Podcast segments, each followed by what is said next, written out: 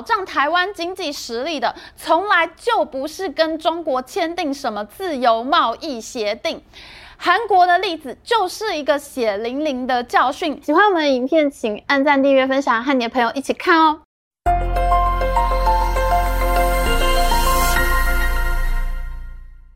Hello，大家好，我是 Amy。今天我们要来说鬼故事的下集。台湾在二零一四年的时候拒绝了中国的服务贸易协议，韩国却在二零一五年跟中国签下了自由贸易协定。中国想要拿韩国来揍台湾，韩国以为自己从此就要韩国发大财了，但是世事难料，韩国和台湾从此就开启了完全不同的国家命运。我们讲到了，你跟中国签订任何协议，你都不要天真的以为中国就会遵守约定。韩国很快就因为政治因素遭到了中国政府的报复，乐天集团退出中国，而韩国的明星、韩剧、韩综都被下了限韩令。韩国对中国的出口呢，则是每况愈下。中国竟然在今年成为了韩国最大的贸易逆差国，真的是轻中被雷惊呐！你说中国对韩国真的有这么重要吗？绝对有。韩国的悲剧几乎就是中国市场造成的。我们来看一下这张橘色的图，这是韩国对中国的贸易差额，顺差越来越小，到了最后出现了逆差，反而是韩国买了更多的中国产品。我们再来看一下这张绿色的图，这是韩国整体的贸易逆差，也就是韩国对全世界做生意的进出口贸易情况。这两张图几乎可以重叠。韩国对中国出口多的时候，他们的总顺差就变得很大；而当韩国对中国出口很少的时候，韩国竟然就出现了贸易逆差。这两张图的趋势几乎是一致的，这也就是说，韩国这个国家根本就是成也中国，败也中国。这还不是最恐怖的事情哦，最恐怖的是，中国在二零一八年以前是连年坐稳了韩国的最大顺差国。中国曾经是这个世界上最大的韩货买家。我们来看这几张表，这是二零一八年，中国在那一年是排名第一的顺差国，让韩国赚了最多的钱。那这是二零一七年，中国也是排名第一的顺差国。接下来你再看，还有更夸张的，这是二零一四年。韩国对中国的顺差竟然超过了韩国的总顺差。这是什么意思呢？这就是说，韩国跟其他国家做生意的时候呢，他是买人家的东西多，卖给人家的东西少。他算一笔总账的话，韩国其实是亏的，它是逆差。可是呢，因为有中国大买韩货，中国实在买的太多了，他就把韩国跟其他国家做生意所赔的钱给补上了，然后韩国呢还能大赚一笔人民币。哎，其实这样说起来，韩国根本就不用跟其他国家他做生意，他只跟中国做生意还会赚得更多哎。那这也就难怪了，在二零一三年上任的韩国总统朴槿惠呢，他当然会觉得中国就是他最需要讨好的一个国家啊。在习近平习大大就职上任的时候，朴槿惠可是亲自去了北京，盛装出席，全程参与，陪习大大进场，又陪习大大出场，给习大大做足了面子。因此，当习近平在台湾这边受挫，被太阳花运动五十万人上街反服贸的时候，习近平当然会觉得朴槿惠一定会听他的话，他要报复台湾，就要朴槿惠来配合演出。朴槿惠个人最大的失误，就是他让习大大觉得中国可以对韩国予取予求。后来朴槿惠发生了闺蜜门事件，她的好朋友全家人随便进出青瓦台，就好像自己家一样，还各式各样的指导国政，根本就是把自己当地下总统了。而当时呢，我人就住在北京，北京的记者圈里面就流传一种说法，很多人认为朴槿惠闺蜜门的证据一开始就是北京的情报机关丢出去的，这是习近平为了要报复朴槿惠装萨德系统的报复行动，本来我根本就不相信这种说法，嗤之以鼻，怎么可能这么智障呢？但是这几年呢，我们看到习大大是怎样从香港绑架了江泽民家里的大账房肖建华回到中国，还有习近平怎么对付马云这种种种的手段，还有他对付各家网络公司无所不用其极的这个状态，我现在在想起来这些事情，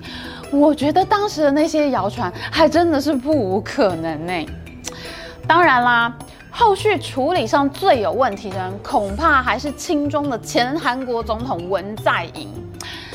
韩国被北京无情的报复，其实，在两国民众之间关系就已经变得相当不好了。网络上的年轻人每天都在开骂，从泡菜到底是谁发明的，韩服到底是不是中国人先发明再传到韩国的，还有月饼到底是中国发明的还是韩国发明的，还有孔子到底有没有韩国血统，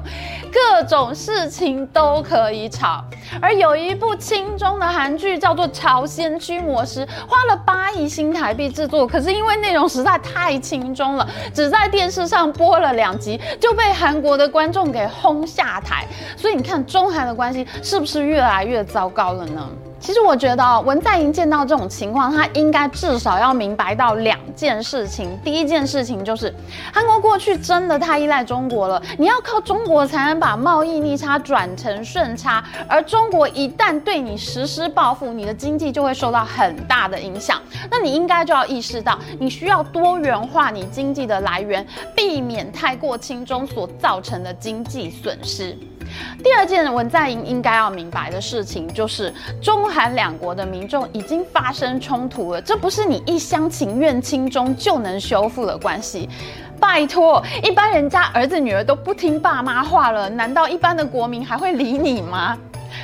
然而，文在寅还是一意孤行的要把鸡蛋放在同一个篮子里面。他在美中贸易战爆发的时候，坚持要大国等距，不能亲美；而到了二零二零年武汉肺炎爆发的时候，文在寅竟然立刻赠送给中国五百万美元医疗机器，还送去了三百万个口罩，搞得韩国民众都没有口罩可用。而且我们台湾呢，是第一时间就禁止中国航班入境了，可是文在寅却一。一直坚持只停止武汉市所在的湖北省起飞的航班，其他的中国航班呢，还是可以自由进入韩国。那这就导致韩国国民怨声载道，竟然有一百四十五万人联署要求弹劾总统。哎，一百四十五万人，你真的是犯众怒哎！文在寅持续亲中的政策并没有挽回什么，就在他总统任期的尾声，韩国对中国竟然出现了贸易逆差。非常可怕。中国曾经是韩国最大的顺差国，曾经是把韩国贸易逆差翻转成顺差的最大买家。然而到了现在，中国竟然变成了韩国最大的逆差国。而那个文在寅坚持要大国等距，绝对不要亲美的美国，现在呢，则取代了中国，成为韩国的最大顺差国。文在寅的亲中政策呢，导致了韩国民众的不满，因此亲美的候选人尹锡悦呢就当选了这一届的总统。而且呢，现在因为美国是韩国最大买家了，所以尹锡悦对于美国为首的民主阵营几乎是没有什么抗拒空间了。他只能亲自飞到日本，即使是韩国国内非常反感这个举动，但是尹锡悦呢，他还是必须要跟日本首相吃饭。这就是因为现在韩国经济形势的必然。为为什么文在寅已经向中国释放了最大的善意，仍然没有办法挽回中国市场呢？在上一集影片里面，我们讲过了韩国在中国所遇到的政治风险。那么在这一集影片里面呢，我们就要再来讲第二个你会在中国市场上遇到的重大风险，这就是中国政府非常强烈的企图心，他们想要做进口替代政策，把所有的进口品都用中国的国产品来替代。中国企业的发展模式呢，说起来真的非常可怕。他们会先用便宜的人工帮外国品牌做代工，然后等这些工厂的人学会了怎么做产品，他们就自己跑出来开公司。这里面还有很多重大战略的产业，竟然是政府拿钱出来叫大家出来开公司的。而这些工人呢，他们做什么呢？他们就做跟外国产品一模一样的东西，然后呢，用更低的价格打败国外品牌。譬如说啊，苹果手机一开始就是在中国组装嘛，那中国呢就有一堆组装厂和零组件厂商呢围着苹果手机转，那甚至呢有一些厂商是帮台商做事再出来开公司的，譬如说郭台铭的女工就开了立讯精密这家公司，倒打郭台铭一耙。当中国人学会了怎么做手机以后，他们也开始自己做手机了。像是小米、华为、OPPO、vivo 这一些国产品牌呢，最后竟然把台湾的 HTC 给打倒了。而且呢，他们把韩国的三星手机打到在中国市场活不下去。那过去韩国的美妆产品呢，在世界上都是拥有一席之地的。譬如说，像是气垫粉饼啊、BB 霜啊，这些都是韩国品牌所研发出来，卖到全世界下下叫的产品。韩国美妆品牌一度也是横扫中国，但是等到中国厂商自己能够做出更便宜的产品，包装一样精美的时候，因为反正都是中国工厂包装的嘛，那行销手法他们也学会了。那中国的国产美妆品牌呢，就把韩国货给挤出市场了。像是曾经在中国大街小巷开店的 Innisfree，还有 Face Shop，哦，这些我都买过哎。而且说真的，他们的价格已经是够便宜了。但是呢，这些韩妆品牌还是被已经学会如何卖美妆品的中国国产品牌给踢出市场。退出中国还不算是最糟糕的结局，还有更糟糕的。中国一开始做电动车的时候，也是各种学各种抄。然而现在呢，中国自己的电动车品牌比亚迪竟然卖赢了特斯拉。而韩国的电动车锂电池厂呢，他们本来是市占率最大的，包括 LG、SK 和三星 SDI 这几家公司。可是呢，当中国公司学会做锂电池以后，那个价格、那个技术根本就没有人可以跟他们比，这就导致去年韩国电池厂市占率的下滑。结果呢，中国的各种电池材料，还有做回收二次电池的材料，还有做锂电池的锂矿，甚至就是干电池、蓄电池这些产品，竟然呢，它是倒灌回去韩国市场，哎。以前是韩国卖给中国，现在竟然是中国卖回去到韩国市场，你不只是被踢出中国市场而已，中国的产品呢，竟然还反攻进韩国市场去。这就是中国和韩国签订 FTA 以后发生的恐怖故事。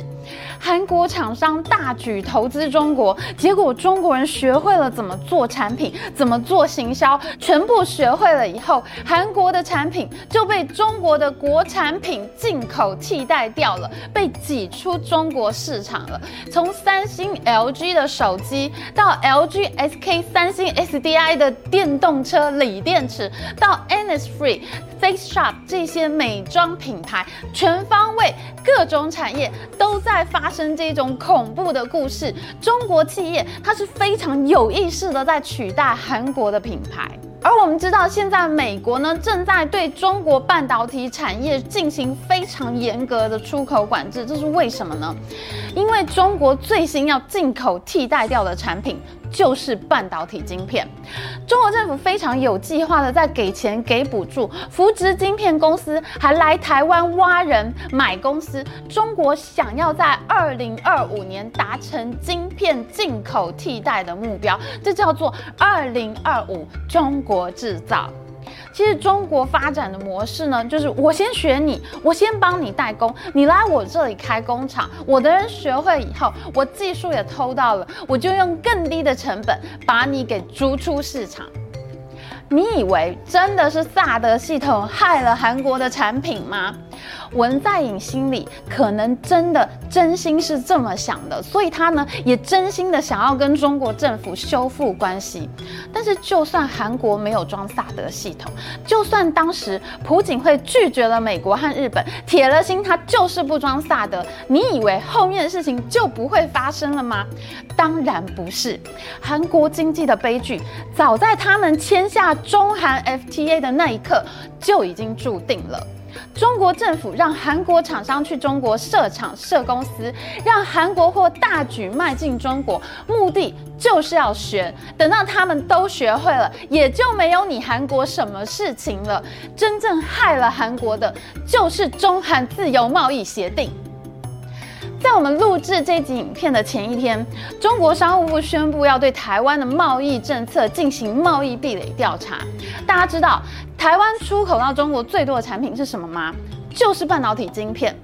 台湾每年大概有五千亿美元的出口金额，其中有两千四百亿美元是出口到中国去，这里面有一千两百亿美元的逻辑晶片，还有四百五十亿美元的记忆体晶片。为什么台湾可以保住这些出口产品呢？那就是因为在一九九零年代李登辉总统的时期，实施了借机用人政策，晶圆代工厂商是不能随便过去中国的。是借机用人这个政策保住了台湾的出口，也是借机用人政策导致中国现在最想要进口替代掉的产品，就是台湾出口的这一批晶片。而保障台湾经济实力的，从来就不是跟中国签订什么自由贸易协定。韩国的例子就是一个血淋淋的教训。你要签自由贸易协定，你一定要看你是跟什么国家签约。我们真的应该要把韩国的例子当做教科书的教材，让每一个台湾人都牢牢记在心中。好了，我们今天的影片就到这边。如果你喜欢我们影片的话，请记得帮我们按赞，还有记得按订阅频道加开启小铃铛。我们下次再见哦，拜拜。